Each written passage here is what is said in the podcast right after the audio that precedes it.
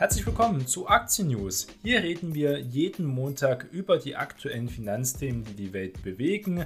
Gleich geht's los nach unserem Disclaimer.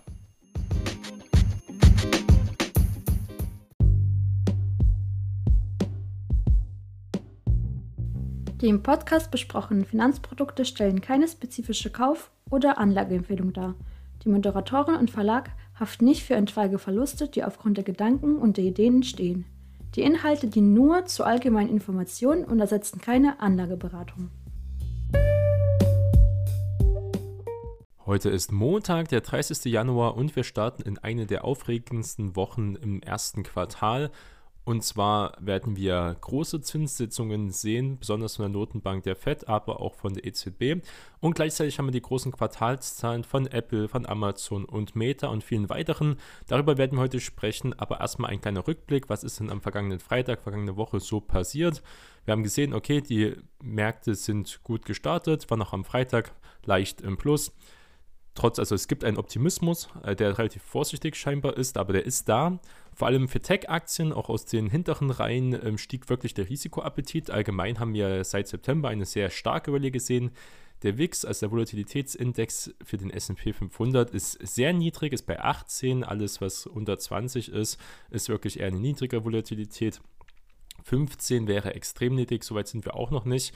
Und 30 wäre halt sehr hoch. Das spricht dann dafür, dass zum Beispiel Angst im Markt wäre. Aber wir haben keine Angst. Wir haben langsam kommen wir auch bei den Fear Creed Index wieder eher in den Creed-Bereich. Das sind alles kleine Indikatoren, dass man sieht, ja, die Börsen sind gut gelaufen und es dürfte jetzt auch keine böse Überraschungen kommen. Alles, was jetzt gerade eingepreist ist, ist eingepreist, aber auch nicht die Unsicherheiten, die womöglich in der Zukunft noch folgen können. Aber das ist natürlich so. Wir sehen bei Nasdaq 100 zum Beispiel, dass wir einen Wochenplus von 4,7% haben. Damit auf Jahressicht gesehen sind wir jetzt schon wieder über 10% Rendite, was natürlich überdurchschnittlich stark ist. Mal sehen, ob das noch weiter steigen kann. Man sieht ja in der Statistik, das haben wir mal in einer Folge beredet, dass Jahre, die einen Kursverlust über 20% haben, das hatten wir teilweise letztes Jahr, dann meistens Jahre nach es ziehen, die nochmal einen größeren Kursverlust haben oder Jahre mit hohen zweistelligen Renditen. Also womöglich haben wir hier ein positives Jahr mit auch deutlich zweistelligen Renditen oder eben doch nochmal ein Downturn, aber dann wahrscheinlich nicht. Es wurde ja gesagt, in der ersten ähm, ja, Jahreshälfte, im ersten Quartal sollten eigentlich die Kosten nochmal runtergehen. Wir haben es von der Citibank geredet, wir haben von Goldman Sachs die Studien zitiert und das ist ja bisher nicht so gekommen. Das erste Quartal ist auch noch nicht zu Ende, es geht ja bis März. Aber der Januar war sehr positiv und wir gucken, wie wir in den Februar starten. Auch bei Dow Jones sah, sah es nicht äh, schlechter aus. Der SP 500 liegt über 4000 Punkte, eine wichtige psychologische Schranke, die hier auch schon seit längerem hält. Warum ist das auch so? Ja, natürlich Inflation wieder immer noch ein Thema. Wir haben eine abschwächende Inflation. Das macht eben eine große Hoffnung auf ein Ende der sehr aggressiven Zinserhöhungen. Wir haben ja teilweise von der FED die schnellsten Zinserhöhungen in der Geschichte oder den letzten 40 Jahren. Der Index der persönlichen Konsumausgaben, das ist der PCI, der ja wirklich Inflationsmaßstab der FED ist. Das ist ganz wichtig, was viele gar nicht so sehen. Wir gucken meistens auf andere Zahlen, aber der PCI ist ja sehr wichtig weil die Konsumwirtschaft Amerika treibt, drei Viertel des Bruttoinlandsprodukts entsteht durch Konsum, das ist also sehr wichtig. Und da gab es nur im vergangenen Monat einen Anstieg um 0,1 Prozent, nach einem ähnlichen Anstieg im November. Also sich verlangsamt sich, trotzdem besteht eine Teuerung, das muss man auch sagen, Inflation ist nicht tot. Der Preisindex stieg im Jahresvergleich um 5 Prozent im November hatte die Rate noch bei 5,5% gelegen. Also es geht dort diesbezüglich im Jahresvergleich zurück, ist natürlich mit 5% trotzdem ähm, noch sehr hoch im Vergleich zum angestrebten Ziel von äh, weniger oder gleich 2% muss man sagen. Und warum ist das wichtig? Denn am Mittwoch wird die FED die Sitzung haben und auch ihre Zinsanhebung verkünden. Die 25 Basispunkte, also 0,25 Prozent, sind eigentlich gesetzt. Das wäre eine deutliche Verlangsamung des Zinszyklus und würde sich auf dann eine kommende Pause auch andeuten. Wir sehen andere Notenbanken, zum Beispiel in Kanada, die jetzt auch eine Zinspause eingelegt haben, um erstmal zu sehen, wie der Markt denn auf diese hohen Zinsen reagieren wird, wie Unternehmen darauf reagieren, ob sie anders investieren ob sie das auch standhalten können, Unternehmen, die hoch verschuldet sind zum Beispiel und sich neu finanzieren müssen, wird es um einiges teurer. Da muss man erstmal abwarten, weil das natürlich erst, man hat meistens ja auch einen Kredit für eine längere Zeit zum Beispiel als Unternehmen gestellt, zwölf Monate ähm, oder noch länger und erst dann wird es ja interessant, wenn man diesen Kredit wieder neu finanzieren muss, wie hoch die Finanzierungskosten sind. Tesla ist wieder da, ein Wert, der teilweise ja fast wieder abgeschrieben war, wurde totgeschrieben von vielen Analysten, von vielen Zeitungen, ist scheinbar noch nicht so. Tesla Anfang des Jahres war bei etwa, ich glaube, der niedrigste Stand war bei 101, 102 Dollar. Jetzt sind wir auf 160 Euro, also etwa 155 Dollar gestiegen, also etwa auch einen äh, großen, Verlu äh, einen großen Gewinn von ähm, rund kurzzeitig sogar 33 Prozent, sogar wenn man vom Tief gekauft hat, sind es ja sogar äh, über 40 das lag auch an den starken Zahlen, die Tesla präsentiert hat, muss man sagen. Sie sprangen um 11 Prozent, ähm, auch sehr stark, Tagesrekord auch mit dabei. Das lag eben an den starken Auslieferungszahlen. Die Margen sind gesunken, aber sind immer noch im Vergleich zu anderen Legacy-Autobildern, ähm, wie zum Beispiel VW, einiges höher. Da ist Tesla schon, wenn es da um diese Fundamentaldaten geht, der attraktivste Autowert mit Abstand, muss man ähm, einfach angestehen, wenn man den Umsatzwachstum sich anguckt, wenn man sich das, die Gewinnmargen anguckt, ist Tesla einfach viel attraktiver als Mercedes, als BMW und Co. Aber die Bewertung an der Börse ist natürlich dann ein anderes Thema. Also man darf jetzt nicht die Fundamentaldaten dann mit der Bewertung an der Börse verwechseln die ähm, ist natürlich dafür vier bis fünfmal so hoch wie VW. Das ist die Frage, ob das wirklich der Preis wert ist, auch wenn die Fundamentaldaten hier zurzeit besser aussehen. Das hier in diesem Bereich aber ein starker Kursanstieg ähm, und eine starke Rallye in den letzten Tagen. Dagegen Intel, Intel wieder, man, Intel ist ja immer ein Value, ein Hoffnungswert gewesen, ist es wahrscheinlich immer noch, aber es enttäuscht und enttäuscht und es täuscht und das sieht man auch in den Kursverlauf von Intel sieht katastrophal aus, muss man sagen. Wir hatten, waren im 2022 im März hatten wir noch etwa 46 Euro auf der Börsenticker-Uhr und jetzt sind wir bei 25 äh, für einen Value-Wert. Ist, ein, ist ja fast, wird ja fast verprügelt wie ähm, eine hochbewertete, unprofitable Tech-Aktie. Das ist aber nicht der Fall. Intel ist ja wirklich ein, auch ein Legacy-Wert und sind stark unter Druck geraten wegen sehr schwachen Quartalszahlen. Und das muss man sagen, über 10% haben sie dann nach den Quartalszahlen auch verloren. Und die Aktie blieb auch Minus von 6,41%, äh, wirklich Dau-Schlusslicht und wirklich ein Trauerwert äh, mit ja, mehr Hoffnung teilweise. Klar werden Kapazitäten ausgebaut, es geht auf die Margen und alles, aber also Umsatz kann man vielleicht in den nächsten Quartalen steigen oder jedenfalls in den nächsten Jahren, aber die Gewinnmargen und der Konkurrenzdruck ist sehr, sehr hoch der Rekordeinbruch der PC-Absätze, was auch ein Thema bei Microsoft ja war und wahrscheinlich auch bei, ähm, bei Apple, könnte das die Woche interessant werden, wie die MacBook-Verkäufer wirklich aussehen, die ja margenstark sind, aber letzte Zeit zurückgegangen sind. Alle Leute, die sich einen Laptop gekauft haben, haben das in der Corona-Zeit eigentlich gemacht. Da wurden diese Investitionen vorgezogen und jetzt achten die Konsumer auch darauf, ein bisschen mehr Geld zum Beispiel zu sparen und dass ein Laptop heutzutage es gibt auch gute Laptops schon ab 400, 500 Euro, aber die Premium-Laptops von Windows und äh, Mac kosten ja 1000 bis 2000 Euro. Und das ist die Frage, ob da man dann doch nicht ein paar Jahre erstmal wartet und erst sich dann ein neues Gerät kauft. Das werden wir sehen in den Quartalzahlen. Jedenfalls bei Intel-Umsatz ist das auch deutlich stärker als erwartet zurückgegangen. Dieser PC-Absatz im laufenden ersten Quartal hat der Konzern jetzt eine Prognose erstellt und erwartet einen Gewinn von 24 Cent je Aktie. Ähm, das war erwartet worden und jetzt gab es einen Verlust von 15 Cent. Also das ist natürlich katastrophal. Ähm, da sieht man, ja, das ist ein Riesenunterschied. Äh, Intel-Chef Pat Gelsinger sagte, er erwartet eine der größten Wertberichtigungen des Lagerbestands, die man in der Branche jemals gesehen habe. Also da wird auch viel abgeschrieben werden. Das ist natürlich ähm, auch sehr, sehr schwierig. Aber wo es gut läuft, ist zum Beispiel American Express. Die ist stark gefragt. Auch Visa ist ja wirklich auch gut gelaufen. Qualitätsaktien auch oft tot geschrieben, muss man sagen. Ist eine Art Gegenmodell zu Intel. Jedenfalls, wenn es um die Zahlen geht, Kreditkartenriese American Express ist auch um 11% nach oben geschossen und Lightex auch ähm, den Dow Jones angeführt. Trotz hoher Kreditrückstellungen, das sind also Sicherheitsmaßnahmen, wenn Kredite ausfallen, wenn die Konsumer teilweise schon sehr oft in die ähm, Dispo gehen. Das ist ähm, für American Express gut, solange die das bezahlen können, weil die Dispozinsen sehr, sehr hoch sind in Amerika, aber auch in Deutschland ja mit teilweise 16 bis 18 Prozent auch sehr hoch, sollte man eigentlich nie machen. Dann lieber doch einen Konsumerkredit aufnehmen, wenn man sich bestimmte Sachen leisten möchte und das eigentlich nicht kann, ähm, weil diese Dispozinsen sind unglaublich hoch. Und sie sagen auch, was ein wichtiges Zeichen ist, jedenfalls bei den Konsumern äh, sehen wir keine Rezessionssignale. Die Leute kaufen, die konsumieren so viel wie davor, teilweise sogar noch mehr. Wir sehen da Wachstum in vielen Bereichen. Und American Express ist gut aufgestellt, auch Visa, die machen auch viel in Forschung, ähm, auch mit in der Kryptographie, mit der Blockchain-Technologie sind sie auch mit dabei, weil viele denken, dass diese irgendwann ersetzt werden, die Visa und Co. Das sieht momentan nicht so aus und das zeigen sich auch in den Zahlen. Zum Beispiel Visa steigert auch Gewinn und Erlös, die haben ihre Zahlen ja auch die letzte Woche berichtet. relativ äh, deutlich für so ein ähm, ja, Blue Chip Wert. Die Erlöse im Jahresvergleich legten bei Visa um 12% auf 7,9 Milliarden Dollar zu. Der Nettogewinn kletterte um 6% auf 4,2 Milliarden Dollar. Also nochmal, wir haben einen Umsatz von 7,9 und einen Gewinn, einen Nettogewinn von 4,2. Da sieht man einfach, wie hoch die Margen sind. Wir reden von Visa-Margen von ähm, etwa 60%. Visa-Aktie kletterte dann auch um 3%, ist aber auch das ganze Jahr sehr stabil und gut gelaufen. Dividendenwert, der stetig in Dividenden auch steigert, also Stand jetzt, Stand jetzt in der Technologie und in den Bezahlverhalten der Leute ähm, immer noch sehr stabile Werte. Auch ähm, kommen wir auf den deutschen Markt zurück. Der DAX liegt auch gut, äh, weiter auf hohem Niveau seitwärts. Es sind über 15.000 Punkte.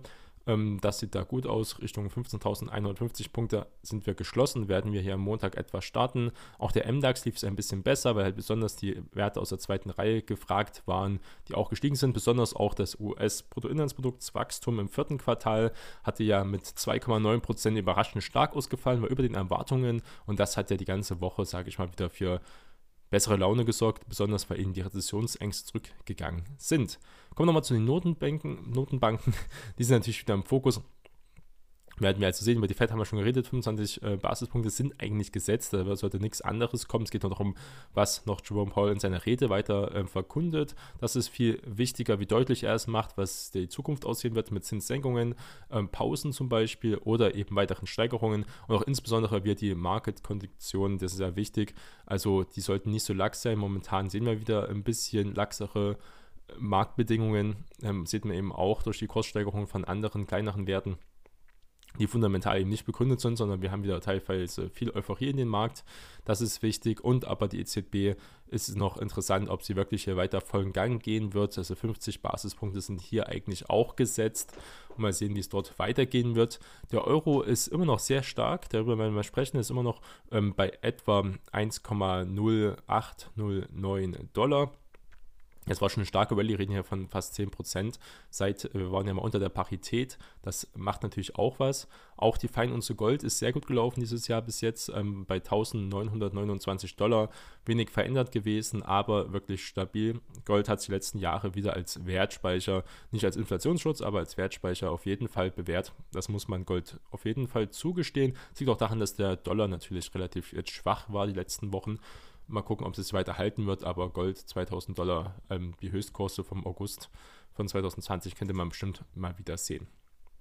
US-Einkommen, Konsumausgaben waren wie erwartet, da hat sich nichts geändert. Die Ölpreise drehen ins Minus, sind aber trotzdem ähm, weit über 85 Dollar. Die Brennsorte zum Beispiel, das spricht auch nicht für eine großartige Rezession. Sartorius äh, wurde jetzt äh, herabgestuft von einem Listenhaus. Ähm, ja, muss man sagen, Privatbank Bärenberg hat halt eben den Kauf zum Halten herabgestuft. Papiere sind nach relativ ähm, 3, 4 Prozent gefallen. Prinzipiell immer noch ein ähm, Hoffnungswert in Deutschland in der Branche, wenn es um Laborausrüster ja geht. Ja, Warnstreiks bei der Post ist nichts Neues. Die Postaktie haben wir darüber gesprochen, ähm, dass da momentan Probleme gibt. Airbus gibt es auch scheinbar Probleme, denn sie suchen 13.000 neue Mitarbeiter. Es gibt rund 7000 neue geschaffene Stellen, das ist eigentlich mal ein gutes Zeichen, aber es ist schwierig, diese zu finden. Airbus, ein Wert, der sich ähm, trotzdem, dass er eigentlich ein Rüstungswert ja teilweise auch ist, konnte nicht so stark von den Rüstungsfantasien wie Rheinmetall zum Beispiel profitieren. Er liegt auch immer noch bei 116 Euro, hat sich also auch letzten nicht groß bewegt. Ja, Lufthansa möchte jetzt bei Italien einsteigen. Das war noch ein Thema. Preisspanne für Ionis-Aktie steht jetzt fest, wird haben wir ja auch berichtet. Also, was wird denn momentan erwartet? Der Stückpreis soll bei 18,50 bis 22,50 Euro liegen, also eine relativ ja, moderate Spanne. Bis zu insgesamt 17,3% der Anteile werden jetzt also gestellt. Der Rest bleibt bei den Investoren. Das ist auch in Ordnung. Werden wir sehen, wie der Start geht. Unit äh, Internet, also United Internet, lief da auch ganz gut werden wir äh, weiter mit beobachten. HM hat auch Zahlen ähm, präsentiert, einen herben Gewinneinbruch, auch sehr unattraktive Aktie. LVMA-Aktie dagegen ist nach Rekordjahr auch auf Rekord hoch. Eine der besten äh, Aktien, die es in den letzten Jahren gab, muss man sagen, ist mal über 800 Euro. Ist unglaublich, wenn wir uns mal den äh, Dreijahreschart zum Beispiel mal angucken. Sehen wir, LVMH gab es auch mal für unter 300 also hat sich hier die Aktie mehr als verdoppelt. Eine, keine große risikoreiche Aktie, weil Luxus ja scheinbar immer geht.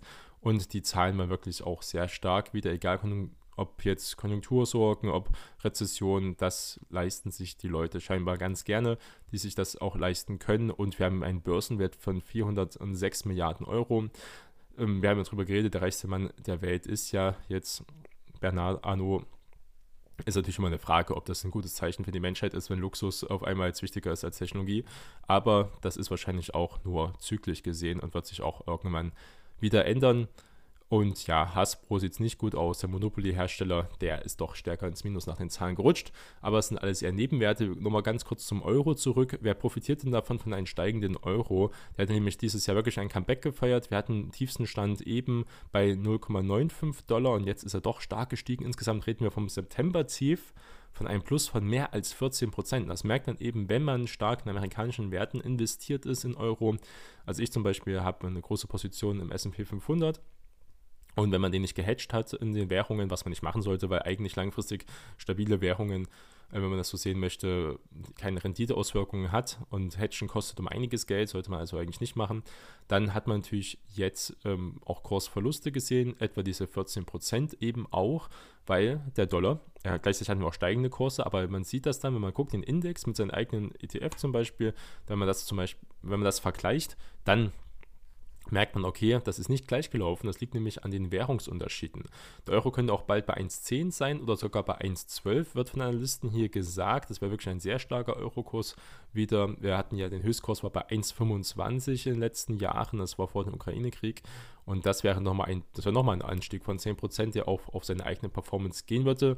Woran liegt das? Ja, es geht darum, dass die EZB ihren Kurs scheinbar geändert hat und glaubhaft machen konnte, wirklich Kampfeswillen gegen Inflation zu zeigen, trotz der hohen Staatsschulden von den äh, von vielen Südländern. Und das ist doch überraschend gewesen. Auch die größeren Zinsschritte von 50 Basispunkte, die auch weitergehen sollen, das sieht gut aus wenn es um die Währung geht, umso attraktiver ist eine Währung, umso mehr Zinsen sie abwirft.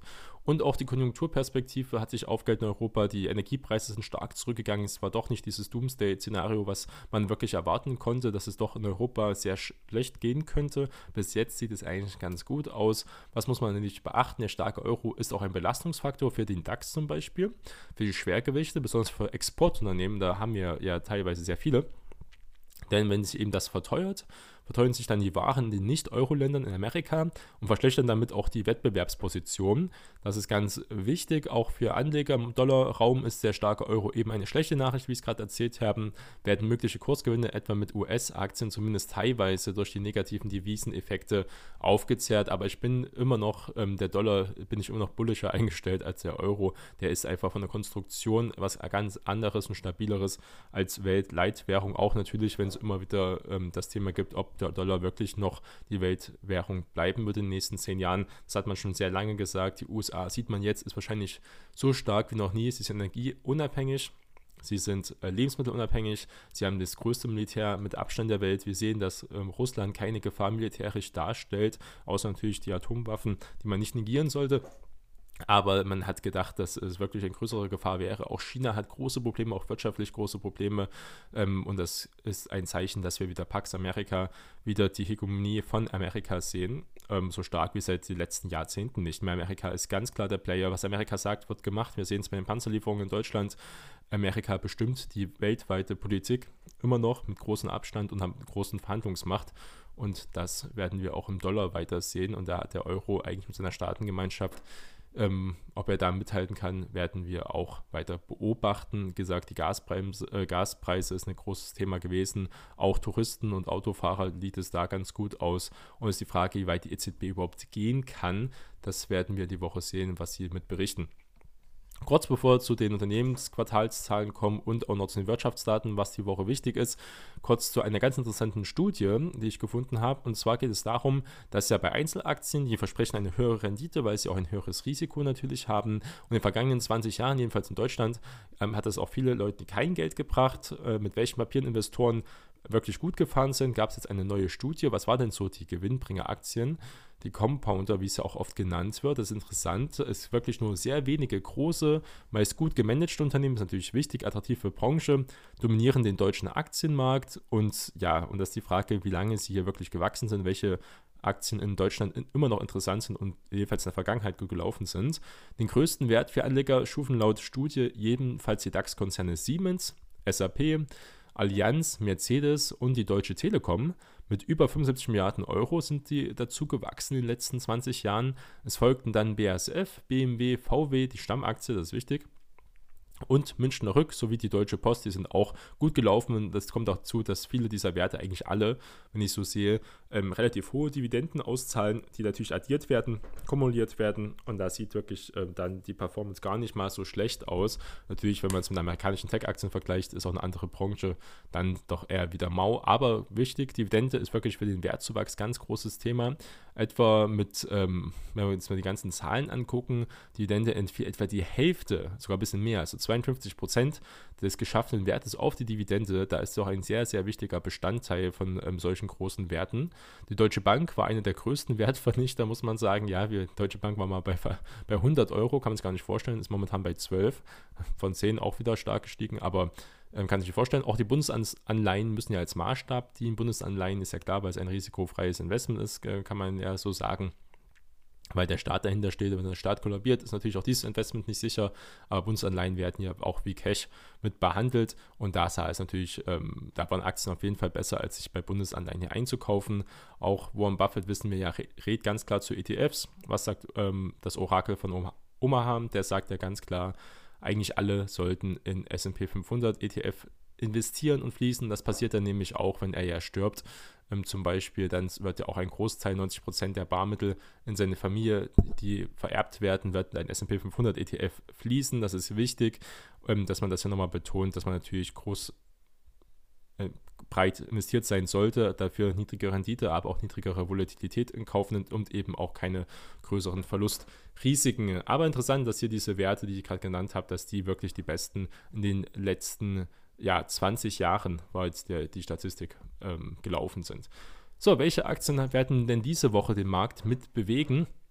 Da sehen wir am Montag vor Börseneröffnung SoFi äh, beliebter Wert bei äh, vielen Kleinanlegern. Philips berichtet Zahlen, die immer letzter Zeit sehr schwach waren. Werden wir sehen Ryanair. Ryanair, glaube ich, könnte ganz gut ausfallen. Ähm, viele Leute haben jetzt schon ihre Reisen. Die Flüge sind um einiges teurer geworden, wenn man mal selbst guckt in seinen Urlaub. Flüge sind wirklich teuer geworden. Also vor 2018 konnte man sehr, sehr günstig fliegen, 2017 und so. Und jetzt ist es sehr, sehr teuer geworden. Es wird noch teurer werden. Auch bei Billiganbietern wie Ryanair. Wir reden ja gar nicht von Lufthansa und Co. Das wird sich aber wahrscheinlich in den Zahlen positiv widerspiegeln. Canon berichtet, Canon, momentan gibt es ja wieder einen Hype, ähm, auch auf sozialen Medien mit alten Kameras, auch von Canon und anderen Produkten. Franklin Templeton berichtet auch Zahlen, also eher kleinere Nebenwerte. Nach Börsenschluss haben wir ähm, HGNC, das ist ähm, ja, ein Reitunternehmen, wo teilweise Leute investiert sind. NXP ist mit dabei, Whirlpool, HP, ähm, das wird interessant. Die werden auch leiten oder den schwachen Laptop-Verkäufe sehr wahrscheinlich, die wir mit sehen.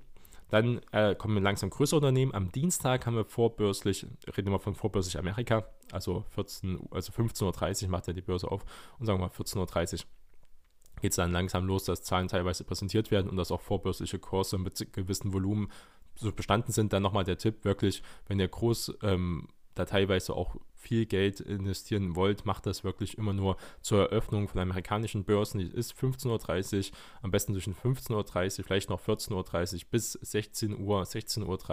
Das sind nämlich auch die deutschen Börsen geöffnet. Alle, äh, auch Setra und Co., die machen dann meistens 17.30 Uhr, glaube ich, zu.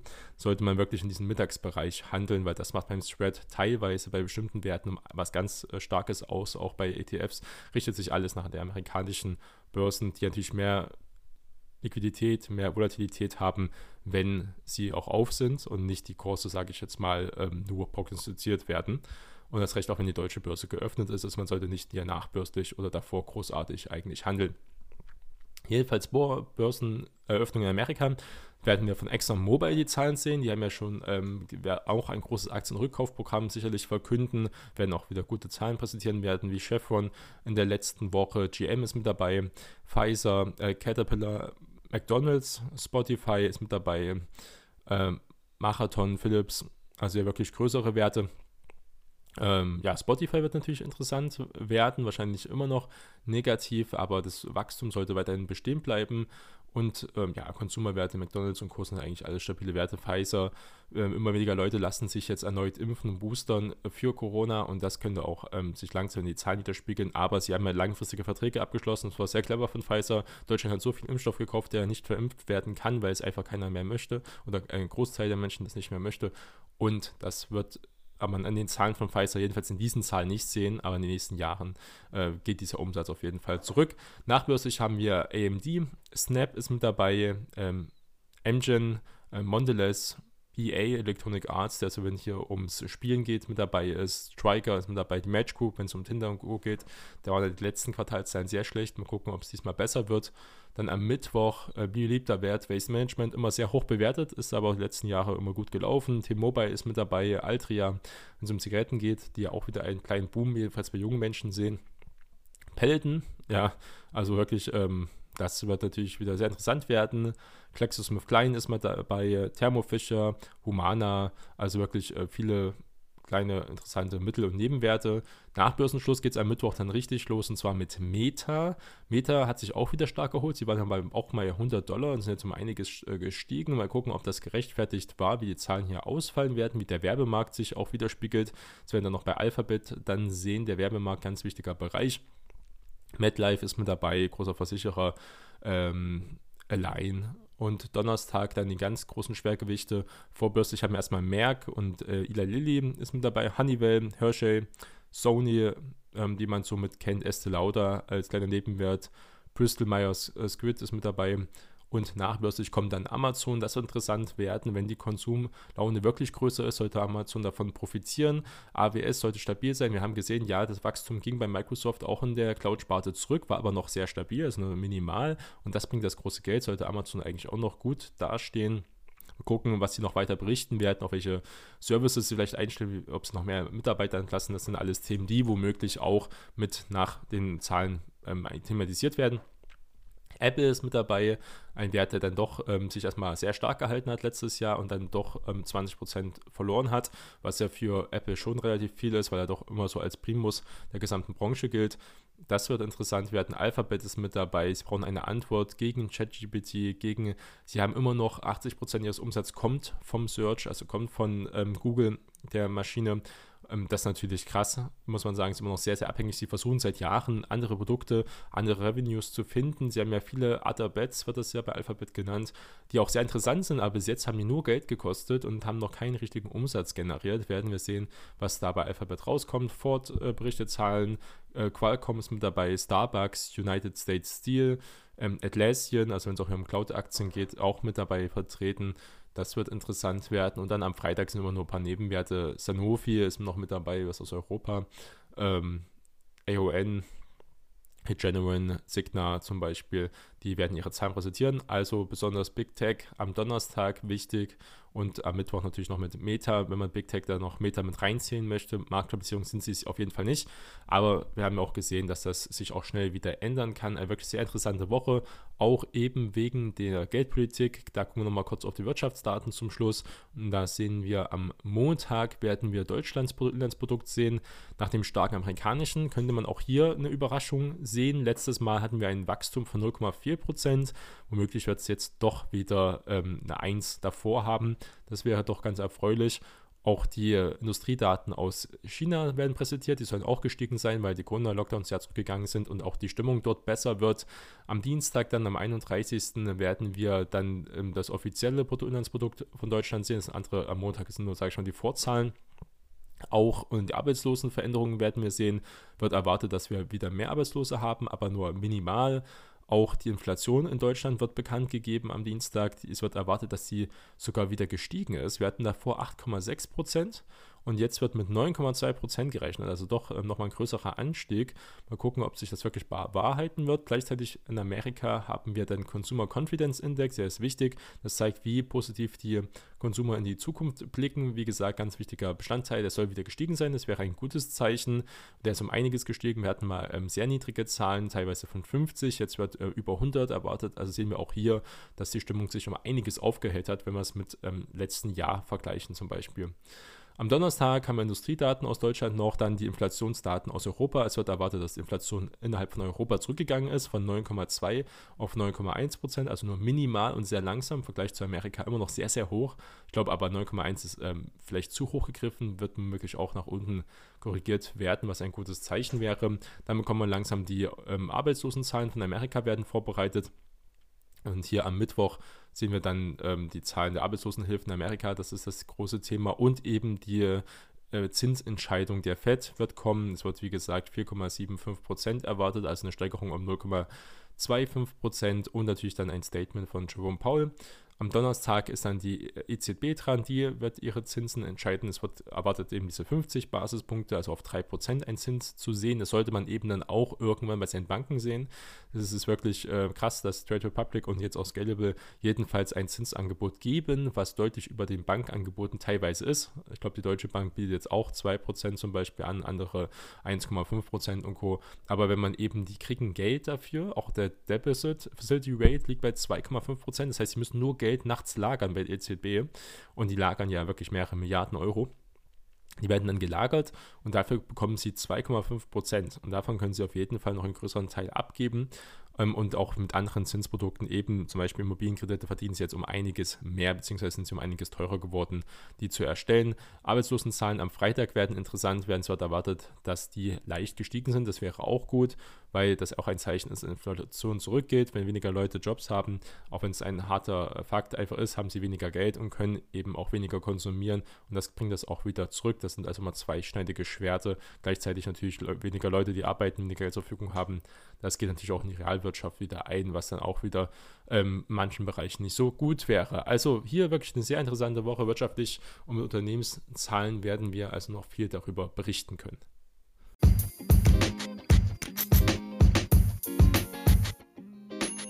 Das war's mit der heutigen Folge von Aktien News. Vielen Dank für eure Unterstützung. Bleibt investiert und wir hören uns beim nächsten Mal. Euer Jonas.